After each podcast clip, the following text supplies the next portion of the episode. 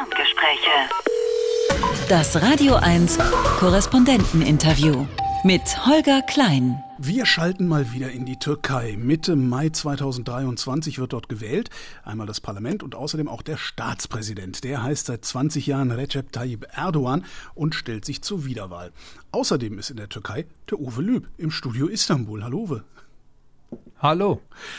Wie geht's der Türkei eigentlich? Wir hatten gerade schwer Erdbeben. Ähm, merkt man davon was, wenn man nicht gerade in der Region ist?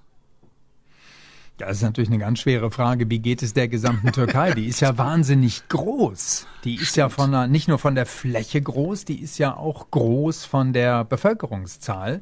Also im Moment sind es äh, amtlich um die 85 Millionen mit Tendenz nach oben. In den nächsten Jahren wird es Richtung 6, 7, 88 gehen. Mhm. 2030 die 90 Millionen Hürde geknackt sein. Also, wie geht es der Türkei? Ja, es geht natürlich den Menschen, die sehr betroffen sind im Erdbebengebiet selber entsprechend schlecht, weil ähm, sie wahnsinnig viel verloren haben. Das Schlimmste natürlich für diejenigen, die Angehörige verloren haben, enge Angehörige, die leiden, die sind traumatisiert. Auch die, die davongekommen sind, die nur in Anführungszeichen Hab und Gut verloren haben und ansonsten mit ihrem Leben und ihre Familien mit dem Leben davongekommen sind, denen geht's aber auch nicht so wahnsinnig gut, weil ähm, das natürlich eine unglaubliche Geschichte ist, diese harte Betroffenheit ähm, durch das Erdbeben und jetzt bei Null quasi dazustehen. Ähm, das ist eine ganz schwierige Situation und das was ich sehr interessant finde, ist, dass die Menschen im Land, und es sind ja zahlenmäßig schon die meisten, obwohl viele betroffen waren oder sind von dem Erdbeben, die ganzen anderen im Land, die sind so ein bisschen elektrisiert, alarmiert, angespannt. Ganz, ganz viele ist eine Stimmung, die man besonders in Istanbul übrigens wahrnimmt, weil Istanbul ja sehr erdbebengefährdet ja, ist. Ja, ja. Und das nimmt man wirklich sehr stark wahr, dass den Menschen bewusst geworden ist, was für Naturgewalten da zuschlagen können, jeden Moment eben auch über Istanbul reinbrechen können, mit was für verheerenden Folgen. Und das bekommt den Leuten nicht gut. Auf der einen Seite. Auf der anderen Seite, wir haben schon lange vor dem Erdbeben gehabt eine massive Wirtschaftskrise und darunter leiden eben auch sehr, sehr viele. Die, die, dieser Bevölkerungszuwachs, den du eben genannt hast, ist das Zuwanderung oder ist es Geburtenrate? Na, also das meiste ist schon Geburtenrate, wobei ich habe neulich eine ähm, Statistik gesehen, die fand ich wirklich sehr interessant. Wir reden ja über ähm, vor allem äh, türkische Mitbürgerinnen und Mitbürger. Je nach Statistik werden die vielen Geflüchteten, so an die vier Millionen, die im Land leben, mitgezählt, bei anderen dann nicht. Aber es gibt, wenn man ähm, so eine Landkarte über ähm, die Geburtenzahlen im Land sich anschaut, das ist wirklich verrückt. Im Westen ähm, ist die Tendenz sinkend und es geht halt immer mhm. weiter und schon seit langem runter. Und je weiter man Richtung Osten kommt, desto höher ist die Geburtenrate und eben auch zunehmend und eher steigend. Also das ist schon ganz interessant. Ähm, und wir haben in der Türkei eine insgesamt ja sehr junge Bevölkerung. Mhm. Das ist nicht mehr so extrem, wie es mal war. Und ich glaube auch, im Vergleich beispielsweise zu Ägypten oder auch ähm, möglicherweise anderen arabischen Ländern. Ähm, aber es ist schon eine sehr junge Gesellschaft hier und das fällt nicht nur mir selber, der ich jetzt äh, seit einer gewissen Zeit in diesem Land lebe, immer wieder auf. Ich kriege das auch immer ganz stark gespiegelt, wenn ich Besuch bekomme aus Deutschland mhm. von Menschen, die eben so um die 50 oder so oder ein bisschen älter sind, die sagen, mein Gott, sind die alle jung hier. Ich fühle mich wahnsinnig alt. Also das ist tatsächlich so eine sehr junge Gesellschaft und die vielen Jungen, die werden sicherlich dann irgendwann ja auch nochmal selber Kinder bekommen. Also mhm. Tendenz steigend, es werden mehr. Woher kommt dieser Ost-West-Unterschied? Ich glaube, dass man im Osten noch sehr viel äh, traditioneller verhaftet ist. Nein, das hm. glaube ich nicht, das weiß ich. Der Osten, der ist traditioneller und ähm, im Osten gibt es eben auch noch mal, gut, da gibt es natürlich auch die Kurden, da gibt es auch in Kurden, äh, die großen Kurdengebiete, aber unter den Kurdinnen und Kurden gibt es ja auch sehr viele traditionelle Menschen, mhm.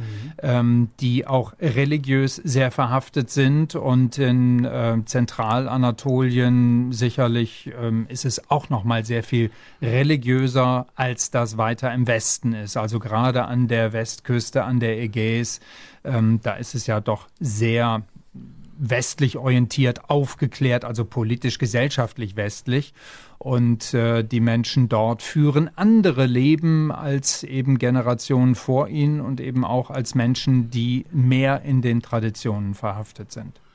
Jetzt hast du äh, gerade gesagt, eine Wirtschaftskrise, eine sehr schwere. Also die Inflation ist ja auch sehr, sehr hoch in der Türkei und sehr viele junge Menschen. Das ist ja eigentlich ist das Grund genug, dass irgendwo, ja, weiß ich nicht, Revolution ausbricht oder sowas passiert. Äh, brodelt da irgendwas? Ja, es brodelte mal. Ähm, das war so Ende 2021, als die Inflation durch die Decke ging und noch kein Ausgleich geschaffen wurde. Mittlerweile ist es ja so, und das muss man so als Klammer, glaube ich, einfach mal mitdenken, Inflation macht ja dann nichts, wenn das Geld, das ich bekomme, auch immer mehr wird. Ja. Wenn ich heute für etwas 100 türkische Lira bezahlen muss und morgen muss ich 200 zahlen, verdiene aber morgen auch doppelt so viel, dann merke ich den Unterschied ja gar nicht. Ja.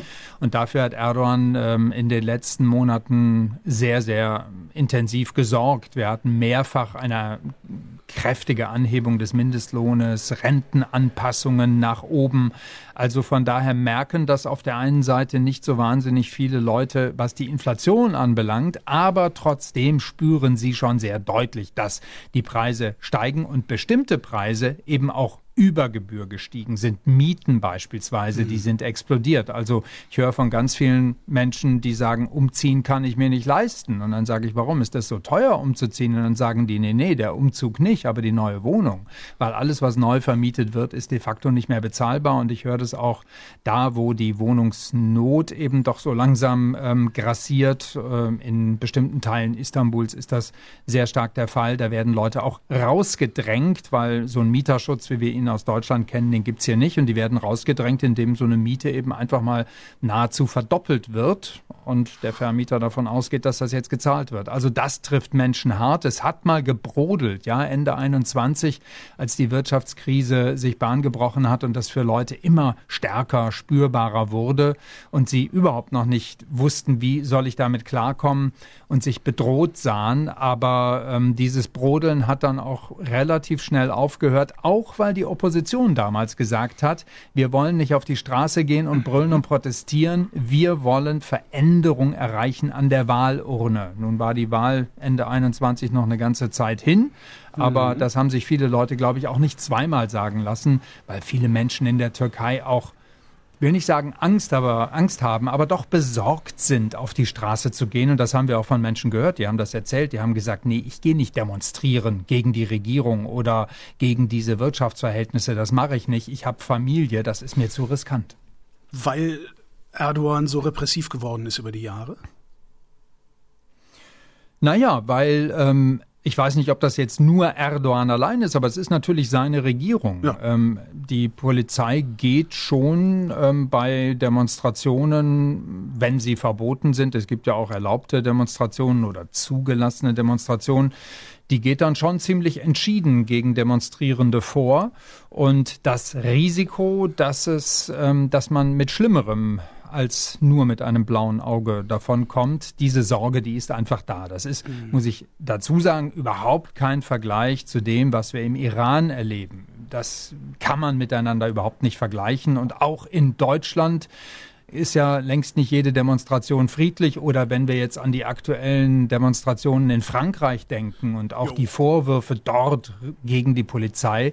Von daher würde ich jetzt nicht sagen, das ist ein türkisches Alleinstellungsmerkmal, okay. aber die Menschen haben schon Angst vor Repression, Repressalien, gegen, vor, vor Druck gegen sie ähm, und deswegen lassen sie lieber die Finger davon und Politik wird diskutiert an allen möglichen Ecken, aber demonstrieren lieber nicht. Und wie gesagt, die Demonstration, äh, die, die Opposition, die hat eben auch dazu aufgerufen, nicht demonstrieren zu gehen. Wir wollen nicht auf der Straße gewinnen, wir wollen an der Wahlurne gewinnen. Das war so der Slogan. Haben die denn überhaupt eine Chance, an der Wahlurne zu gewinnen? Also mir hat vor zwei Jahren schon ein äh, Politologe von der Uni Bonn gesagt, dass Erdogan äh, sich da ein System gebaut hat, das ihn fast unabwählbar machen würde.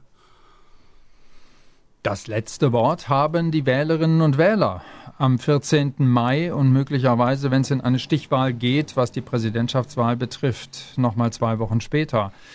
Ich würde grundsätzlich sagen, doch, doch, die Opposition hat eine riesengroße Chance und das zeigen auch immer wieder Umfragen. Teilweise war das noch, ähm, waren die Chancen nach Umfragen noch mal sehr viel größer.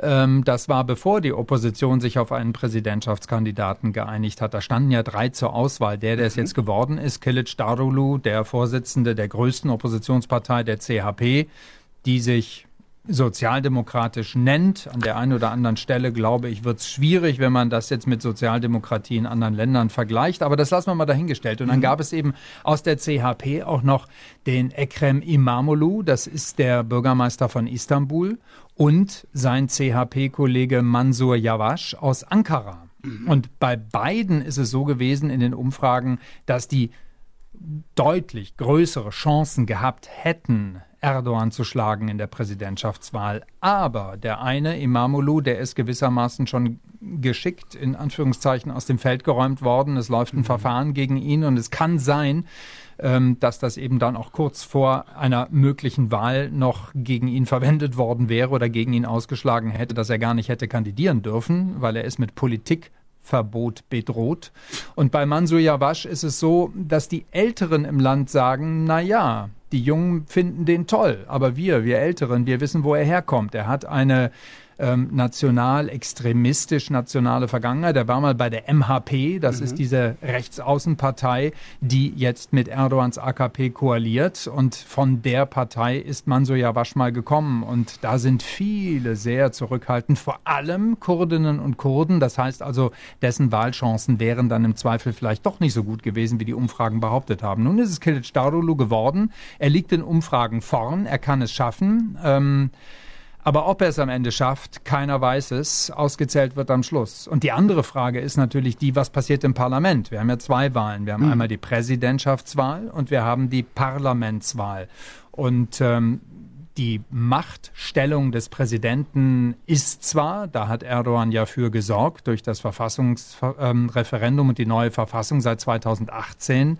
ähm, die Machtstellung ist sehr ausgebaut, ähm, mit großer Machtfülle ausgestattet, sehr zentral. Aber trotzdem Gesetze werden am Ende beschlossen im Parlament und ohne Parlamentsmehrheit kann es für einen Präsidenten, wie auch immer er am Ende heißt, sehr schwierig werden. Äh, wie, wie, wie sehen denn die Umfragen aus für die, für die Parlamentswahl dann unmittelbar? Kann Erdogan also sich darauf AKP, verlassen, dass er dann eine Mehrheit kriegt?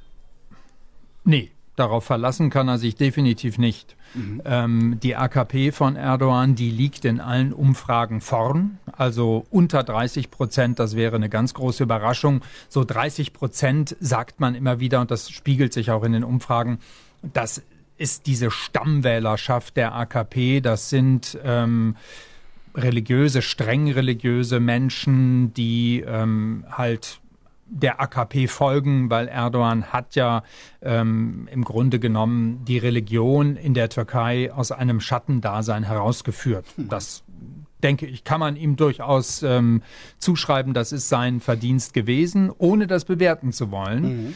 Ähm, und ja, die liegen so bei 30, je nach Umfrageinstitut 30 bis 35 Prozent und die CHP so knapp unter 30. Aber eine Partei alleine wird es wohl nicht schaffen, eine Mehrheit im Parlament zu bekommen. Das heißt, da müssen Koalitionen gebildet werden oder es muss zusammengearbeitet werden, so wie die AKP von Erdogan jetzt mit dieser MHP zusammenarbeitet, der Rechtsaußenpartei. Und ähm, bei der CHP ist es so, dass sie ja ein Bündnis geschmiedet hat, ein Opposition Oppositionsbündnis. Das nannte sich mal Sechsertisch, weil sechs Parteien dazugehören. Und die CHP ist die größte. Die zweitgrößte ist die I-Partisse. Das, ähm, die I-Partisse, das ist ähm, die gute Partei, so nennt die sich.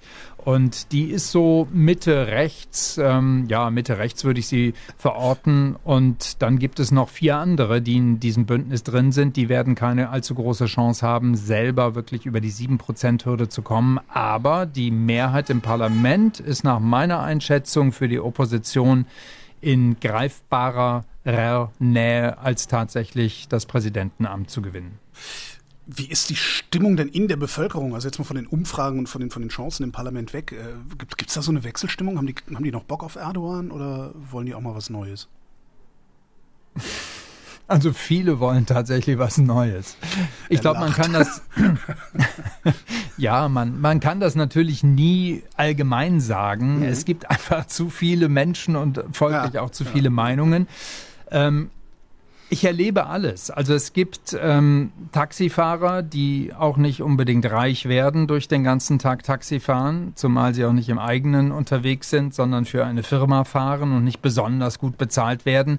Da sind Leute dabei, die verteidigen Erdogan und man kann sonst wie argumentieren und sagen, ja, aber guck mal, wir haben eine Wirtschaftskrise und dann, was hat er denn da gemacht und das, was er jetzt gerade vorhat, ist doch nur ein Wahlkampftrick und ähm, die sagen dann, ja, ja, aber das sind ja die ausländischen Mächte, die der Türkei die Butter auf dem Brot nicht gönnen. Da kann doch Erdogan gar nichts für. Der hat's immer nur gut mit uns gemeint. Kann man so sehen, muss man nicht. Dann gibt's eben andere, die sagen, nee, also jetzt ist mal wirklich genug in den Nullern. Ähm, da ist Erdogan ja auch mal der Europäer des Jahres gewesen. Mhm. Ähm, da Klar, da, da fanden das viele gut. Es gab ein unglaubliches Wirtschaftswachstum. Das Pro-Kopf-Einkommen ist in den Nullerjahren sehr schnell, sehr stark gestiegen. Also das war wirklich eine riesen Wohlstandswelle über das Land. Und diese Stimmung, die ist wirklich veräppt. Also das ist vorbei. Und ähm, das spitzt sich jetzt wirklich zu auf die Frage, will man Traditionen im Land haben, will man diesen nationalen, das nationale Gefühl weiter stärken und leben? Ist das ähm, die Grundlage meines türkischen Daseins gewissermaßen oder ist es etwas anderes? Möchte ich eine progressive Sicht in die Zukunft oder eine Zukunft, die vielleicht progressiver ist, möchte ich durchgreifende Veränderungen in meinem Land wirtschaftlich sowohl als auch ähm, gesellschaftspolitisch. Und da gibt es eben sehr, sehr viele, die letzteres eigentlich inzwischen wollen. Und ich würde mal sagen, gefühlt, aber man selber hat eben auch immer nur diesen kleinen subjektiven Ausriss ähm, ich glaube, man kann hören, so viel und wohin man möchte. Man kriegt da nie ein repräsentatives Gesamtbild, aber es gibt mittlerweile schon sehr viele Menschen, die sagen, ich habe früher mal AKP gewählt, das passiert mir nicht nochmal. Ich wähle diesmal Opposition. Zumal die Opposition ja auch, also alle Türken, die ich kenne, sagen, du wirst keinen Türken finden, der nicht, der nicht nationalistisch ist, egal wie progressiv oder regressiv der sein mag. Ähm, genau, genau. Also ich meine, Nationalismus muss ja auch nichts Schlechtes sein. Nö, also nö. Engländer, Franzosen sind auch sehr viel nationalistischer, als wir das in ja. Deutschland kennen. Da haben wir ja auch eine eigene Geschichte und von daher denke ich auch eine sehr eigene, aus meiner Sicht aber ganz ja. gute Distanz. Es gibt keine Wahl ohne Wahlversprechen. Was versprechen die denn eigentlich alle? Womit geht Erdogan äh, ins Rennen? Sie kennen mich. Oder was sagt er? ja, so ungefähr. also es, es, es ist nicht viel Neues, was er da anbietet. Ähm, er möchte, er, er bringt eine ganze Menge Wahlversprechen absolut. Ähm, er verspricht der Jugend zum Beispiel oder den jungen Menschen 10 Gigabit oder Byte, ich weiß es nie, also 10 GB, ich wähle die Abkürzung, 10 GB freies Internet jeden Monat und ähm, Zuschüsse zu Computerkäufen. Ähm, das sind Dinge, mit denen er die Wählerinnen und Wähler zu locken versucht. Aber das ist insofern ganz interessant, gerade dieses konkrete Beispiel, weil die Opposition, dieses Bündnis aus sechs Parteien, die haben ja ein ganz, ganz langes Programm zusammengestellt. Ähm, die haben vorher von 5 GB gesprochen, die sie den jungen Menschen anbieten. Und dann kommt Erdogan und toppt das Ganze nochmal. Ähm, und dann sagt er halt, die Nation stark machen. Er hebt sehr stark auf dieses ähm, nationale Element ab und sagt, die Türkei muss auf Augenhöhe kommen Schrägstrich bleiben, das ist dann auch eine Perspektivfrage, mit dem Westen. Das heißt also, mhm. wir, die Türkei, sind hier nicht irgendein kleines NATO-Mitglied, sondern wir sind ein ganz wichtiges NATO-Mitglied und mit den Amerikanern reden wir auf Augenhöhe, mit dem Westen, mit der EU überhaupt. Also das ist schon so die Politik, die er fährt und ganz zentral natürlich Erdbeben. Er verspricht den raschen Wiederaufbau und sagt, Leute, haltet aus, in einem Jahr sind die neuen Wohnungen da. Ist das, das zu schaffen dürfte sehr, sehr schwierig werden. naja, ja und nein. Also die türkische Bauindustrie ist eine sehr, sehr große. Das mhm. äh, darf man nicht unterschätzen. Das ist hier der wichtigste Wirtschaftszweig im Land. Ähm, die ist sehr groß, nicht nur inländisch, sondern die türkische Bauindustrie, die ist auch in vielen anderen Ländern aktiv, übrigens auch in Afrika sehr aktiv. Mhm. Da werden ganze Regierungskomplexe gebaut von türkischen Baufirmen ähm, die würden das schon hinkriegen einerseits, aber andererseits ähm, haben wir auch Fachleute gehört von der Bauingenieurskammer aus Ankara, die haben uns gesagt, na ja, dann müsste jetzt für ein Jahr die komplette türkische Bauindustrie ins Erdbebengebiet gehen und Häuser bauen und nichts anderes mehr machen, dann kann das funktionieren. Das ist das eine. Das andere ist, dass vieles riskant ist. Riskant an der Stelle, dass Fachleute sagen, es gibt immer noch Nachbeben, nicht mehr so intensiv wie am Anfang, ja. aber die Fachleute sagen, die Seismologen, man sollte erstmal so ein Jahr warten, bis sich das mit den Nachbeben wirklich beruhigt hat und dann kann man über Bauen nachdenken. Das macht Erdogan nicht, beziehungsweise seine Regierung. Es ist schon angefangen worden, neu zu bauen. Und dann ist eben auch die Frage, ist Wohnung gleich Wohnung? Ähm, natürlich muss Infrastruktur mitgeschaffen werden. Es reicht ja nicht, irgendwo Trabantenstädte hochzuziehen. Und dass die zerstörten Städte in einem Jahr wieder aufgebaut sind, das wird definitiv nicht der Fall sein, ist allerdings auch nicht sein Versprechen. Er hat versprochen, dass die Leute wieder Wohnungen kriegen. Und da streiten sich die Menschen in der Türkei wirklich drüber. Und da hat man manchmal so das Gefühl, das ist wie beim Fußball. Mhm. Ähm, es gibt deinen Verein und meinen Verein und mehr gibt es eigentlich nicht. Und so diskutieren die auch. Du bist für Erdogan oder gegen Erdogan. Mehr geht da irgendwie gar nicht. Ähm, und die, die für Erdogan sind, die sagen, natürlich schafft er das. Der hat bisher alles gehalten, was er versprochen hat. Und auch dieses Versprechen wird er einlösen. Also ich halte das für sehr schwierig. Ich kann mir vorstellen, dass sehr, sehr viele Wohnungen tatsächlich entstehen. Man hat auch schon damit angefangen, welche zu bauen. Das ist schon so. Es gibt viele Ausschreibungen und äh, viele Firmen, die da jetzt aktiv geworden sind. Aber ob das wirklich alles in einem Jahr klappt, ich weiß es nicht. Ich persönlich halte es auch gar nicht für zwingend notwendig. Ähm, man muss natürlich nach so einer Riesenkatastrophe schauen, dass man die Menschen versorgt. Aber dieses Versprechen geben in einem Jahr, das ist letztlich Symbolpolitik. Mhm. Man hätte auch sagen können, in einem Jahr und drei Monaten. Das macht man aber natürlich nicht. Ein Jahr klingt gut und klingt griffig. Und mit Symbolen wird hier sowieso sehr viel gearbeitet. Hat Erdogan denn alle Versprechen gehalten, die er gegeben hat? Wie man es nimmt. Also zumindest. Ähm, ich glaube, das ist, ich glaube tatsächlich, das ist eine Bewertungsfrage ähm, eines jeden einzelnen einer jeder einzelnen. Das glaube ich tatsächlich, weil mhm. was konkret hat er versprochen? Er, ähm, ich will jetzt nicht sagen, make Turkey great again ja. oder Türkei heißt es ja jetzt. Das würde ich jetzt nicht sagen in Anlehnung an Donald Trump. Aber er hat ja schon das Versprechen gegeben, ähm, es geht voran mit der Türkei und ähm, wir werden eine wichtigere Rolle einnehmen. Und das würde ich sagen, ist der Türkei durchaus gelungen unter Erdogan. Aber in den letzten Jahren immer mehr um den Preis, viel Druck im Inland auf alle, die anders wollen, als der Präsident will. Mhm. Ähm, und ja, ein Stück weit auch ähm, ein wirtschaftlicher will nicht sagen Niedergang, aber eine wirtschaftlich sehr, sehr schwierige Situation, die im Lande entstanden ist. Und das hat er natürlich nicht versprochen. Und immer, mhm. wenn es hakt ähm, und er sieht, dass es nicht so klappt, wie er gerne möchte, dann sind es immer die anderen, die schuld sind. Und das wiederum verfängt in der Türkei tatsächlich bei vielen Menschen hier, ähm, die das nachbeten und sagen, ja, das sind die anderen, das ist das Ausland, das uns ähm, eben die Butter auf dem Brot nicht gönnt kommt das? Ist das also es gibt ja zwei Möglichkeiten. Also entweder ist der Türke, also entweder sind, sind die Türkinnen und Türken einfach Menschen, die gerne Schuld externalisieren, oder sind die so gehirngewaschen, weil Erdogan die wesentlichen Medien kontrolliert?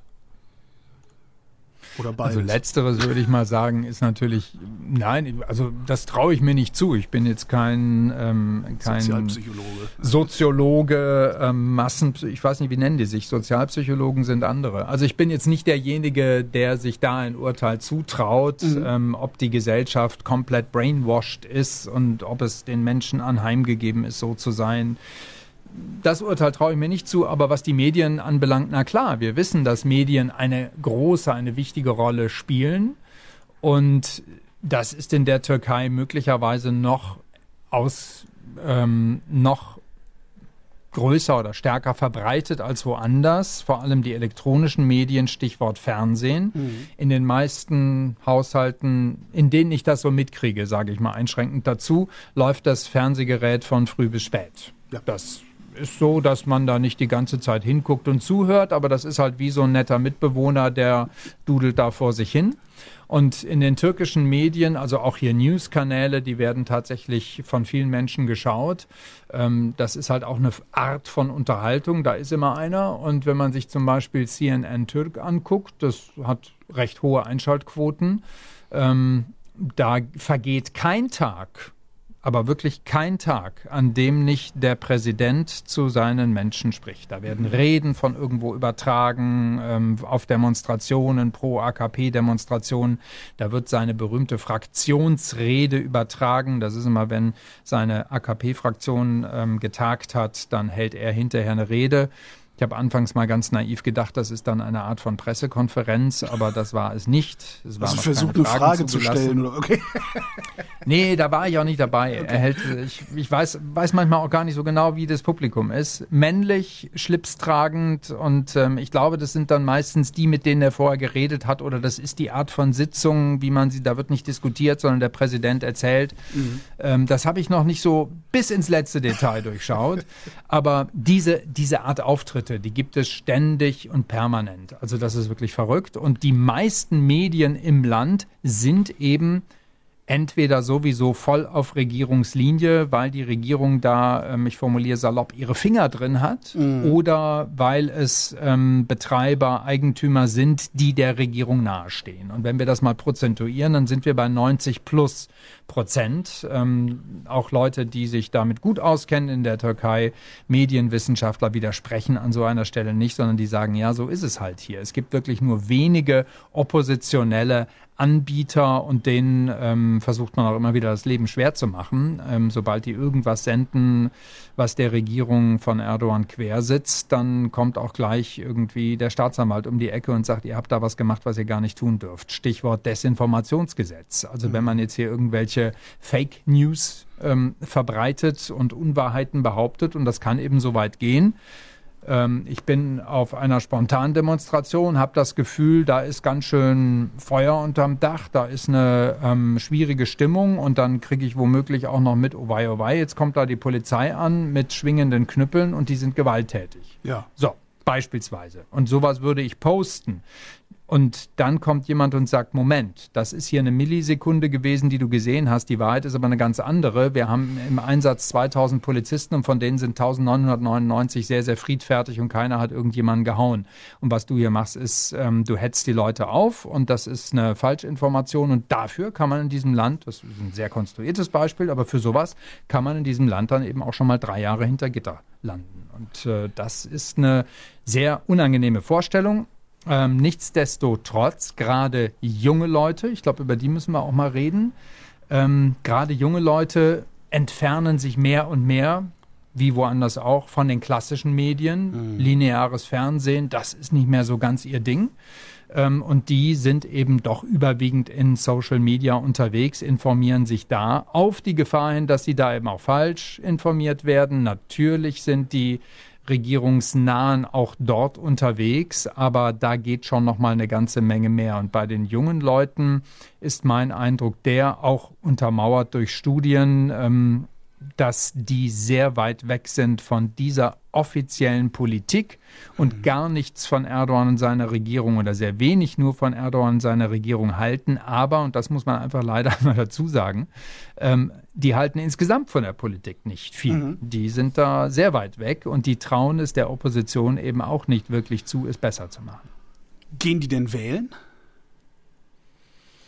Ich denke schon. Also wählen, ähm, also die meisten mit Sicherheit. Wählen ähm, gehört hier mehr als zum guten Ton. In der Türkei gibt es eigentlich immer sehr, sehr hohe Wahlbeteiligungen, also so an die 90 Prozent. Und viele haben mir gesagt, ähm, also auch Analysten und Leute, Politikwissenschaftler, die sich damit auskennen, die erwarten, dass es dieses Mal sogar eine Wahlbeteiligung von mehr als 90 Prozent wow. gibt.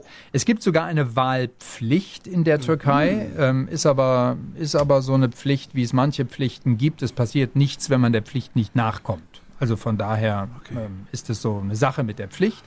Aber theoretisch besteht die. Ähm, ja, und das, das gehört hier schon dazu. Also wählen gehen ist Ehrensache und wer kann, der macht das. Und damit sind wir bei einem ganz schwierigen Punkt. Wer kann? Es kann nämlich jetzt möglicherweise nicht mehr jede und jeder. Wenn wir zum Beispiel an die vielen Millionen Menschen denken, das sind ja so gut drei und mehr Millionen, die weggegangen sind aus den Erdbebengebieten. Mhm. Die hatten die Möglichkeit im Februar, das war aber nur ein kurzer Zeitraum, sich dort für die Wahl zu registrieren, wo sie hingegangen sind. Das haben natürlich viele nicht gemacht. Die Leute waren traumatisiert. Alles war weg. Sie haben womöglich Angehörige verloren. Die hatten viel im Kopf, aber nicht unbedingt sich schnell irgendwo zu registrieren, damit sie dann im Mai wählen können, zumal zu dem Zeitpunkt der Wahltermin ja auch noch gar nicht feststand. Ähm, und das haben eben dann viele nicht gemacht. Und für die anderen, die das nicht gemacht haben, die nicht an ihrem neuen oder derzeitigen Wohnort registriert angemeldet sind, die müssen jetzt am Wahltag dahin zurückgehen, wo sie gemeldet sind. Das ist in Deutschland auch so. Man mhm. wählt da, wo man gemeldet ist. Oder man wählt per Brief. Und Briefwahl gibt es hier nicht. Man muss persönlich am Wahltag dahin in sein Wahllokal. Und wenn man aus Antakya in Hatay kommt, dann kann man dreimal sagen, ich bin aber jetzt gerade in Ankara oder in Istanbul. Wenn man wählen möchte, muss man am Wahltag in Antakya sein, weil dort wird gewählt. Mit ein paar Ausnahmen, gerade in den großen Städten gibt es ähm, ja gewissermaßen Wahllokal-Enklaven oder Exklaven in dem okay. Falle. Ähm, das heißt, da sind Wahllokale für die Provinzen, ähm, das sind ja mehrere, die betroffen sind in den Erdbebengebieten. Da sind Wahllokale aufgebaut und die Leute, die aus diesen Erdbebengebieten kommen, die können dann dort wählen. Aber das ist eben auch nicht flächendeckend in der ganzen Türkei. Das ist in den sehr großen Städten der Fall, aber nicht überall. Werden die Wahlen fair ablaufen? Die einen sagen so, die anderen so. ähm, ja, ich glaube schon, dass die Wahlen als solche fair ablaufen werden. Ich habe neulich auch ähm, recht lang mit Frank Schwabe gesprochen, ist ein Bundestagsabgeordneter der SPD und der ist Leiter der Wahlbeobachter des Europarates. Mhm. Ähm, und die Türkei ist ja nach wie vor Mitglied des Europarates ähm, und deswegen ist das völlig klar, dass Wahlbeobachter des Europarates hier sein werden, auch von der OSZE, der Organisation für Sicherheit und Zusammenarbeit in Europa. Die schicken auch nochmal Wahlbeobachter und die sagen, na ja, es gibt so ein paar Sachen, da finden wir im Vorfeld der Wahl ist es nicht so ganz fair. Stichwort Medien. Wenn mhm. 90 oder mehr Prozent der Medien, vor allem der elektronischen Medien, von der Regierung oder regierungsnahen Menschen kontrolliert werden, dann ist das natürlich eine Wahl, eine Verzerrung im Wahlkampf, würde ich das mal ganz vorsichtig nennen. Das ist es mindestens. Ähm, aber die Wahlen als solche, die sollten fair ablaufen. Was wir nicht wissen und was man auch nicht vorhersagen kann, da fürchten sich viele, dass eben nach der Wahl was passiert. Ah. Dass plötzlich irgendwo vor der Bekanntgabe eines Wahlergebnisses noch irgendwelche Stimmzettel dazukommen. Aber das ist reine Spekulation. Es gibt im Moment keine Anhaltspunkte von irgendwo, dass man sagen könnte, haha, so und so werden die das machen. Also mhm. das sind tatsächlich Unterstellungen. Da gibt es noch keine Anhaltspunkte für. Und das ist dann natürlich Aufgabe der Wahlbeobachter, das während der Wahl und in der kurzen Zeitspanne danach bis zur Bekanntgabe des Ergebnisses zu gucken, ist das alles wirklich mit rechten Dingen zugegangen. Was es gibt, sind natürlich so Tricks. Man kann ähm, bestimmte, man kann sich sehr schnell ummelden in diesem Land. Ähm, theoretisch ähm, über E-Devlet, das ist sozusagen äh, E-Government oder mhm. E-Staat, Online, Online-Staat. Ähm, und wenn man das dann rechtzeitig in Angriff genommen hat, dann kann es durchaus sein, dass eine bestimmte Gruppe Mensch aus einem bestimmten Wahlbezirk in einen anderen verschoben, in Anführungszeichen, wurde, damit die dafür Mehrheitsverhältnisse sorgen. Das klingt, als wäre die Demokratie in der Türkei in Ordnung. Also wenn wir die Demokratie nur definieren als der Wille der Mehrheit, mhm.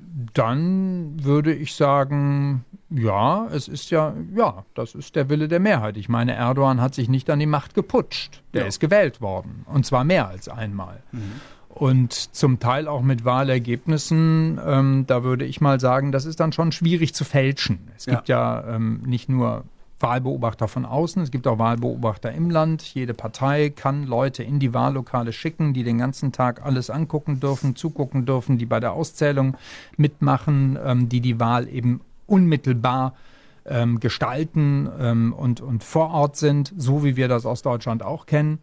Und alle Parteien, die antreten, die dürfen da jemanden schicken. Also das ähm, ist schon ganz in Ordnung. Und auch die Verfassungsänderung, die Erdogan erreicht hat, ähm, die ihm als Präsidenten diese unglaubliche Machtfülle verliehen mhm. hat, darüber gab es ja eine Volksabstimmung. Und es gab eine Mehrheit dafür.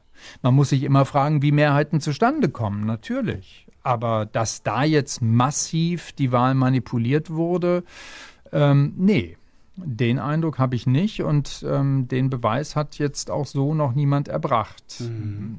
Was, was man halt schon immer im Auge haben muss, ist, was vor Wahlen passiert und ähm, welche Rolle Massenmedien spielen, na klar.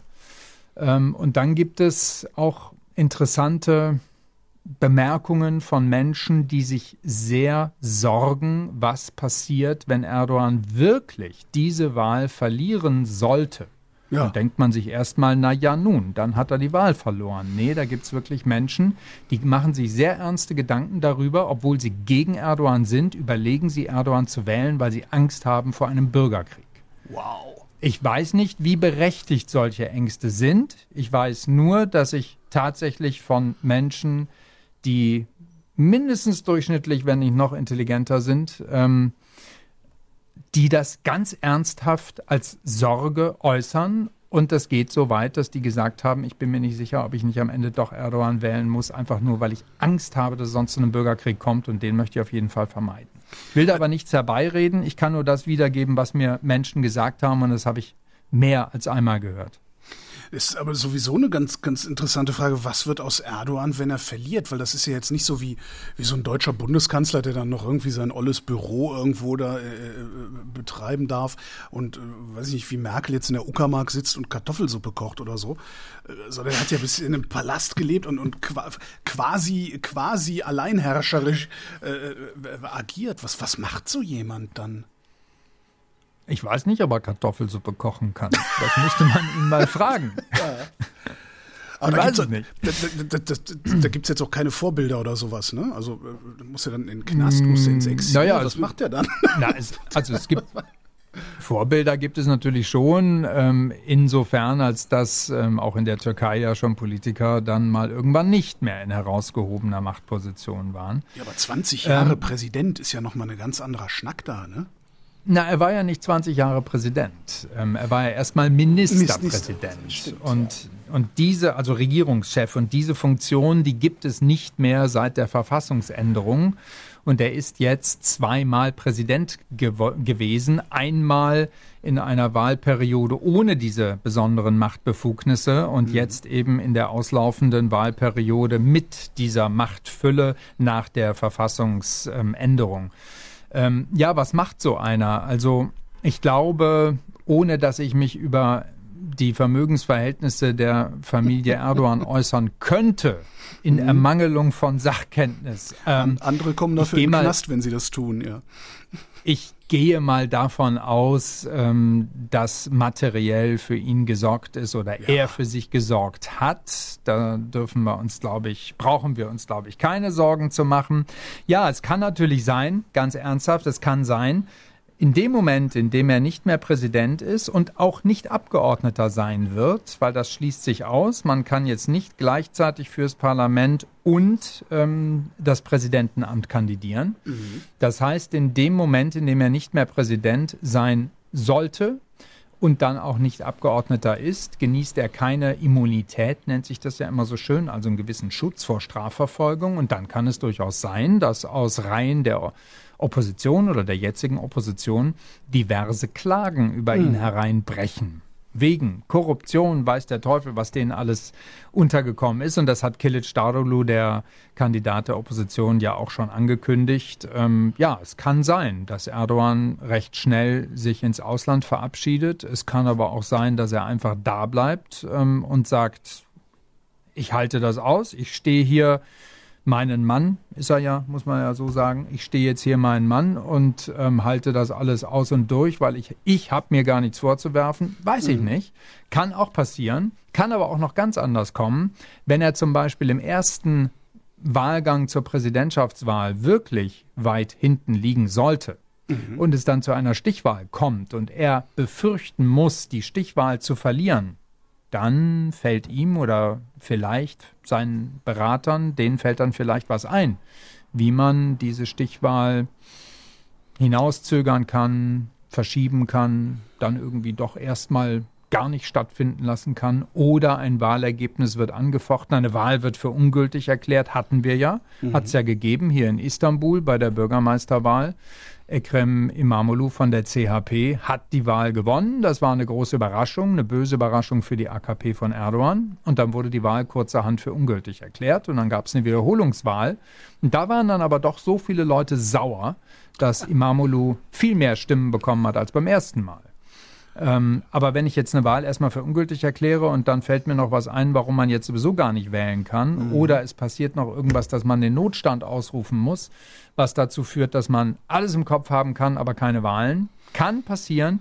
Glaube ich aber persönlich nicht. Vielleicht bin ich naiv, aber ich glaube es nicht. Ich hatte sogar erwartet, ähm, dass nach dem Erdbeben definitiv nicht im Mai oder Juni gewählt werden würde, sondern angesichts dieses unglaublichen Ausmaßes der Katastrophe gesagt wird, das geht jetzt nicht, das mhm. machen wir nächstes Jahr. Wir verschieben das jetzt mindestens erstmal ein Jahr. Ich glaube, da hätten sehr, sehr viele Menschen Verständnis für gehabt. Kann mir nicht vorstellen, dass da wirklich jemand auf die Barrikaden gegangen wäre. Aber das ist nicht passiert. Das Gegenteil. Erdogan hat gesagt, nix, im Mai wird gewählt. Und Warum? Hat allerdings auch.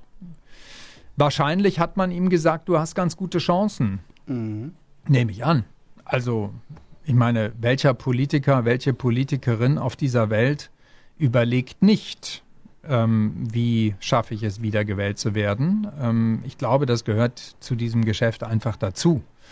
Ähm, wahrscheinlich hat man ihm das so gesagt und dann hat er etwas gemacht, das hat mich erinnert an die, wie nannte sich das, die ähm, asymmetrische Demobilisierung oder so ähnlich, das dass man ja. zusieht, genau, dass man zusieht, die anderen, die, die für die anderen, für die Opposition stimmen wollen, denen muss ich irgendwie beibringen, dass diese Wahl völlig unwichtig ist. Und meine Leute, denen muss ich klar machen, ihr müsst aber wählen. Und wenn meine Leute wählen und die anderen nicht, dann wählen die, äh, dann zählen die, wer, dann, dann haben die ein größeres Gewicht. Ja.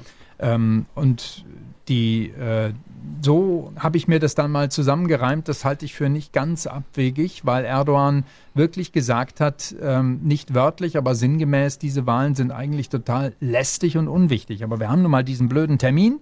Wir müssen jetzt halt wählen, dann machen wir das. Aber in Wahrheit haben wir ganz andere Sorgen, was stimmt, nämlich die Bewältigung der Folgen des Erdbebens. Und ähm, da hatte ich wirklich so diesen Eindruck, er versucht jetzt die Bedeutung der Wahl ganz tief zu hängen und den Menschen zu suggerieren, diese Wahl ist überhaupt nicht wichtig. Aber seine Anhänger, die hätten dann schon gewusst, was zu tun ist, nämlich ihn und seine AKP wählen. Verfängt das?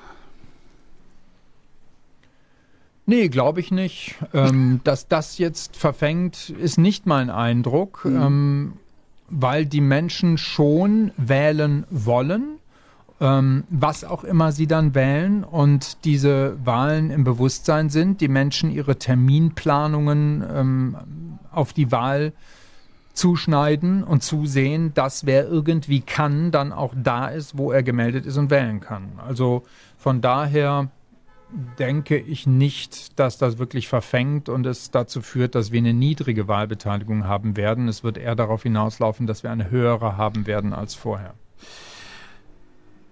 Wir, man, man, sagt ja, Macht korrumpiert. Und Erdogan hat sich ja selbst mit, mit einer ungeheuren Machtfülle ausstatten lassen vor ein paar Jahren. Merkt man ihm das an?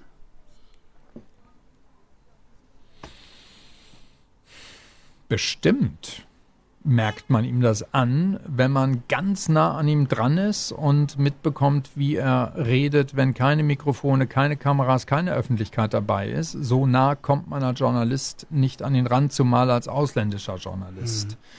Dass er jetzt ähm, Sultans gleich, das wird ihm ja gerne mal auch nachgesagt, agiert, mh, hm, nee, den Eindruck habe ich nicht. Ich finde es aber schon sehr fraglich, ähm, was er so alles von sich gibt und wie er glaubt, ähm, den Eindruck vermittelt er, wie er glaubt, die Weisheit mit der Schaumkelle zu sich genommen zu haben. Wenn einer weiß, wo es lang geht, dann er. Mhm. Und wenn es dann mal Journalistenfragen gibt, dann antwortet er gerne auch mal so kryptisch, dass man so gar nicht versteht, ähm, was er jetzt eigentlich gemeint hat. Also er hält sich, glaube ich, schon in allen möglichen Belangen für den Herrscher des Verfahrens, den Meister mhm. des Verfahrens. Ich habe tatsächlich mal, als Bundeskanzler Scholz in der Türkei war, dann auch mitbekommen. Ähm, da gab es eine Pressekonferenz, die war zum einen insofern ungewöhnlich, als dass Scholz und Erdogan auftraten. Diese Pressekonferenz hat aber niemand moderiert. Das hat Erdogan gemacht. Und dann gab es eine Frage, die betraf äh, die Deutsche Welle die damals, das war im Sommer vergangenen Jahres, gerade von Verbot bedroht worden war. Ähm, die Deutsche Welle ähm, vor allem erstmal in türkischer Sprache hier in, im Land. Und Scholz hat darauf geantwortet und Erdogan hat sich das angehört und guckte kurz in den Saal und rief dann noch jemand anderen auf für eine weitere Frage. Und äh, okay. in Deutschland hätte man sofort gesagt, äh, Moment, ich mhm. hätte gern noch eine Antwort. Und das hat sich in diesem Moment, in dieser Situation im ähm, Präsidialamt oder in diesem Präsidialpalast, in dem Presseraum dort in Ankara keiner getraut, hat keiner gemacht, weder Deutsche noch Türken, aber alle haben sich etwas irritiert angeschaut. Er ist einfach über diese Frage hinweggegangen. Und an solchen, vielleicht Kleinigkeiten, aber daran merkt man schon, ähm, das ficht ihn nicht wirklich an was andere über ihn möglicherweise kritisch denken oder wie kritisch andere sein Handeln möglicherweise wahrnehmen. Das heißt aber auch, dass die Presse als vierte Gewalt im Grunde nicht da ist in der Türkei, ne? Im Grunde genommen nicht, ja, würde ich auch so sagen. Also es gibt sie, die kritische Presse, die unabhängige Presse. Es gibt Online-Medien, Online-Zeitungen oder wie immer wir das nennen wollen, die zum Teil sehr kritisch sind. Ich habe mal ähm, recht lange mich über diese ganzen Fragen unterhalten mit dem Chefredakteur von Ken. Das ist ähm, ein, eine ja, oppositionelle, weiß ich gar nicht, aber sagen wir zumindest eine liberale und unabhängige Online-Zeitung. Und der hat gesagt, es ist verdammt schwer, unabhängige Presse in der Türkei zu sein. Wir mhm. prüfen nicht zweimal, bevor wir was publizieren, wir prüfen drei bis viermal weil wir nicht wollen, dass man uns den Laden dicht macht. Mhm. Und wir geben uns so viel Mühe, dass man uns nirgends am Zeug flicken kann. Journalistische Sorgfaltspflicht ist sowieso geboten, egal wo man ist auf der Welt, aber dass man nach einem Double-Check nicht irgendwann mal sagt, so, jetzt, ähm, ich kann jetzt nicht irgendwie jeden einzelnen Wert selber nachmessen. Ich kann ja. nicht jedes einzelne Faktum nochmal überprüfen. Ich kann nicht, wenn ich eine Umfrage zitiere, die Umfrage nochmal wiederholen. Ich meine, irgendwo stößt man an Grenzen. Ich kann nur sagen, die und die haben diese Umfrage gemacht und das und das ist dabei rausgekommen. Ähm, aber die prüfen wirklich dermaßen ihre Publikationen, ähm, das, was sie rausgeben, ähm, bis ins Kleinste, weil sie die Sorge haben, dass man ihnen am Zeug flickt. Und die haben schon auch eine gewisse Ermüdungserscheinung. Also der sagte zu mir wirklich mit einem sehr traurigen Gesicht, er hält das auch nicht mehr lange aus. Er macht noch weiter bis zur Wahl und dann weiß er nicht, wie es weitergeht. Das wolle und werde er davon abhängig machen, wie die Wahlen ausgehen. Bei dir im Hintergrund wird zum Gebet gerufen. Ja. Was passiert? Mehr, dann. Mehrfach am Tag. Ja, eben. Was passiert dann? Das, ich meine, Istanbul ist ja jetzt nicht, das ist ja jetzt nicht irgendein Kaff, wo dann alle mal eben äh, äh die Arbeit liegen lassen und, und, und in die Moschee rennen oder so. Was passiert denn? Bleibt Istanbul dann stehen? Nee. Nein. Nein, also das passiert ja fünfmal am Tag. Früh ja. morgens passiert dann erstmal, dass die, die eigentlich noch schlafen wollten, aufwachen, zumindest einige und äh, dann so weiter über den Tag. Es gibt, glaube ich, drei Möglichkeiten. Also es gibt welche, die sagen, oh, es ist Gebetszeit und dann beten sie da, wo sie gerade sind. Dann mhm. gibt es welche, die sind schon in der Nähe der Moschee, schon drin oder auf dem Weg dahin, die beten dann in der Moschee. Und dann gibt es halt welche, die lassen das an sich vorübergehen. Also wenn in Deutschland die Kirchenglocken läuten, dann faltet auch nicht jeder die Hände zum Gebet. Und ich glaube, da gibt es so wirklich diese drei Möglichkeiten. Wir sind vorhin abgeschweift bei den Wahlversprechungen. Ähm, also die Opposition bietet 5 Gigabyte kostenloses Internet, Erdogan bietet 10 Gigabyte kostenloses Internet. Aber das kann ja nicht ernsthaft alles sein, worüber die Türken jetzt aufgerufen sind abzustimmen. nee, es geht jetzt tatsächlich also, nicht nur um nicht nur um freies Internet. Was steht auf den ähm, Plakaten? Nee, nee, das stimmt also, schon. Ich meine, auf Plakaten steht meistens also, Unsinn, jedenfalls bei uns. Ich vermute, dass bei euch auch. Richtig.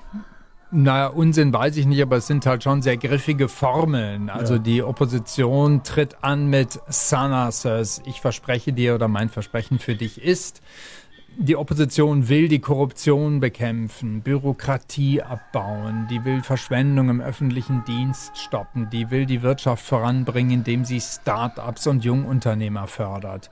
Und dann gibt es dann auch so ein paar plakative Dinge, zum Beispiel die Präsidentenflugzeuge werden verkauft. Es gibt mehrere? Jetzt, es gibt mehrere, oh ja. Mhm. Ähm, dann soll sich, das sind dann aber auch erstmal hohle Versprechen, wenn mhm. die Opposition sagt, binnen zwei Jahren soll sich das Pro-Kopf-Einkommen verdoppeln. Ja, mhm. das klingt super, aber das muss man dann eben auch erstmal umsetzen. Ich glaube, dass die Opposition sehr darauf hofft und setzt, ähm, dass sie dann im Falle eines Wahlsiegs durch eine durch eine weitere Hinorientierung zum Westen auch Investoren anlocken kann, was ich für nicht ganz unwahrscheinlich halte, weil es gibt viele ausländische Investoren, die zurückhaltend sind, weil sie den politischen Verhältnissen im Land nicht trauen. Ja. Also das kann die Opposition tatsächlich dann in die andere, in die möglicherweise richtige Richtung schieben. Wenn dieses Oppositionsprogramm insgesamt umgesetzt würde, dann wäre die Türkei, glaube ich, sowas wie ein EU-Musterstaat. Also das Programm liest sich schon ganz toll. Nicht so schön ähm, ist vielleicht vor allem für die, die es tatsächlich dann betrifft, ähm, die Drohung und der, ähm, der Aufruf, das Wahlversprechen der Opposition, vor allem der CHP, dass man die Syrer des Landes verweist. Hoi. Ähm, und das ja, das ähm, ist aber ganz interessant, weil an der Stelle wiederum Erdogan davor steht und sagt, ähm, ich werde die nicht aus dem Land rauswerfen. Das sind unsere Brüder und Schwestern. Gleichzeitig und, bombardiert ähm, er sie. Naja, nicht die Syrer, sondern die, die vor Krieg aus Syrien geflohen sind. Okay, ja, okay, verstehe. Ähm, und wenn man schaut, wer oder was wird bombardiert, es geht vor allem wohl, ähm, das halte ich auch schon für glaubwürdig, es geht vor allem um Stellungen der JPG in mhm. Nordsyrien. Das ist ja auch nicht mehr Gebiet unter Kontrolle von Assad, dem syrischen Machthaber. Ähm, das ist ja so, ein, ja, so, so, so eine Art neutrale Green Zone, wie auch immer. Ähm, und da gibt es JPG-Stellungen. Die JPG, das ist ähm, schon ja, so, so, ein Ableger der PKK. Ähm, anders haben die auch früher mal von sich selber gesagt. Ähm, kann man, glaube ich, nicht anders bezeichnen.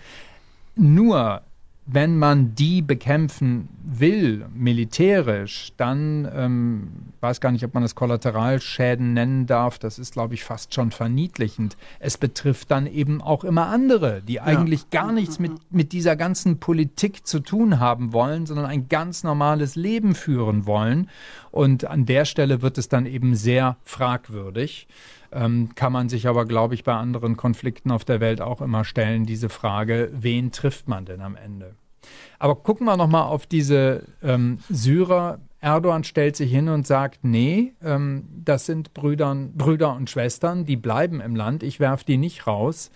Ähm, auf der anderen Seite ähm, sagt er auch, er wird die Wirtschaft voranbringen, aber wir wissen alle nicht genau, wie er das erreichen will. Und ähm, dann gibt es eben von ihm so Versprechen wie Energiesubventionen, Steuersenkungen, Gehaltserhöhungen. Das sind alles ganz tolle Sachen. Die Gehälter von Beamten, die Rentenbezüge, das wird alles regelmäßig über das Niveau der Inflation erhöht. Und das sind natürlich tolle Versprechen, die wahnsinnig viel Geld kosten. Aber wo mhm. genau dieses viele zusätzliche Geld nun herkommen soll, das wissen wir eben auch nicht so.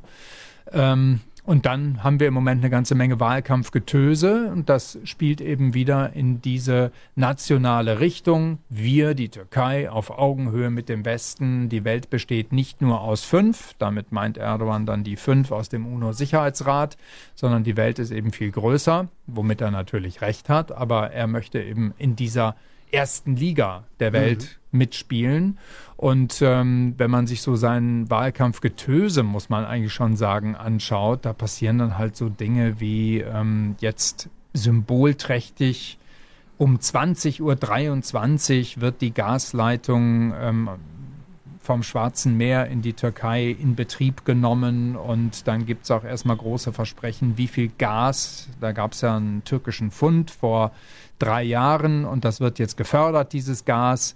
Und es ist recht viel und da kommen nun viele, viele, viele Kubikmeter Gas, ähm, die dann auch erstmal verschenkt werden an die Menschen im Land. Und das natürlich passend wenige Wochen vor der Wahl. Das kommt bei den Menschen natürlich erstmal ganz gut an. Und dann haben wir so Sachen, dass ein ähm, es nannte sich Flugzeugträger, es ist in Wahrheit ein Hubschrauberträger, weil ich glaube, das Schiff ist zu kurz, dass Flugzeuge, Drohnen vielleicht, aber richtige Flugzeuge, die können da nicht drauf landen oder starten.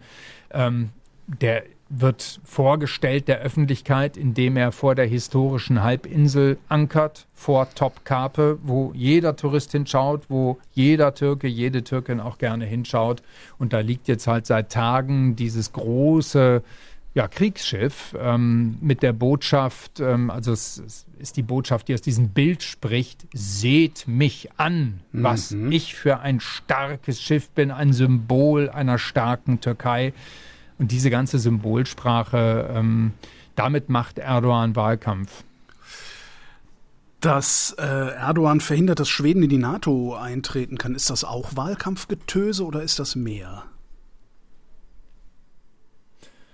Es wäre sicherlich nur Wahlkampfgetöse, wenn er unmittelbar nach einer möglichen Wiederwahl sagt, so, ich habe es mir überlegt, die dürfen rein. Mhm. Ähm, nee, er, bedient, er bedient damit, glaube ich, schon ähm, eine seine Klientel, die streng gläubigen Musliminnen und Muslime im Land, ähm, die vielfach Anhänger und Anhängerinnen seiner AKP sind, die bedient er damit. Und ähm, er hat natürlich auch nicht umsonst dafür gesorgt, dass nicht nur er, sondern auch viele andere in seiner Regierung und dann natürlich auch die Opposition, ähm, dass die sich mächtig darüber aufgeregt haben, dass in Schweden, ähm, dann in Dänemark ähm, Ausgaben des Koran verbrannt werden.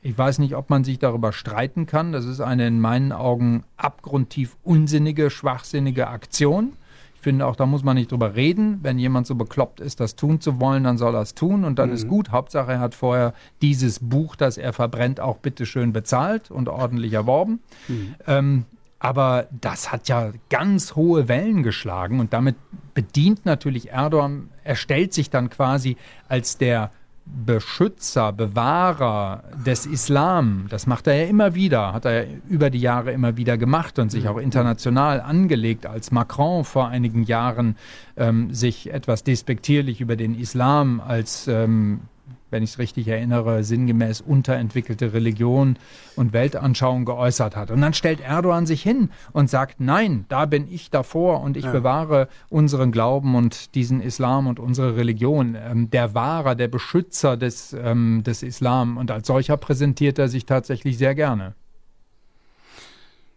Das heißt, selbst wenn es nur Wahlkampfgetöse gewesen wäre, er kommt aus der Nummer jetzt auch überhaupt nicht mehr raus. Das Einzige, was also Schweden jetzt noch helfen könnte, wäre, dass Erdogan abgewählt wird.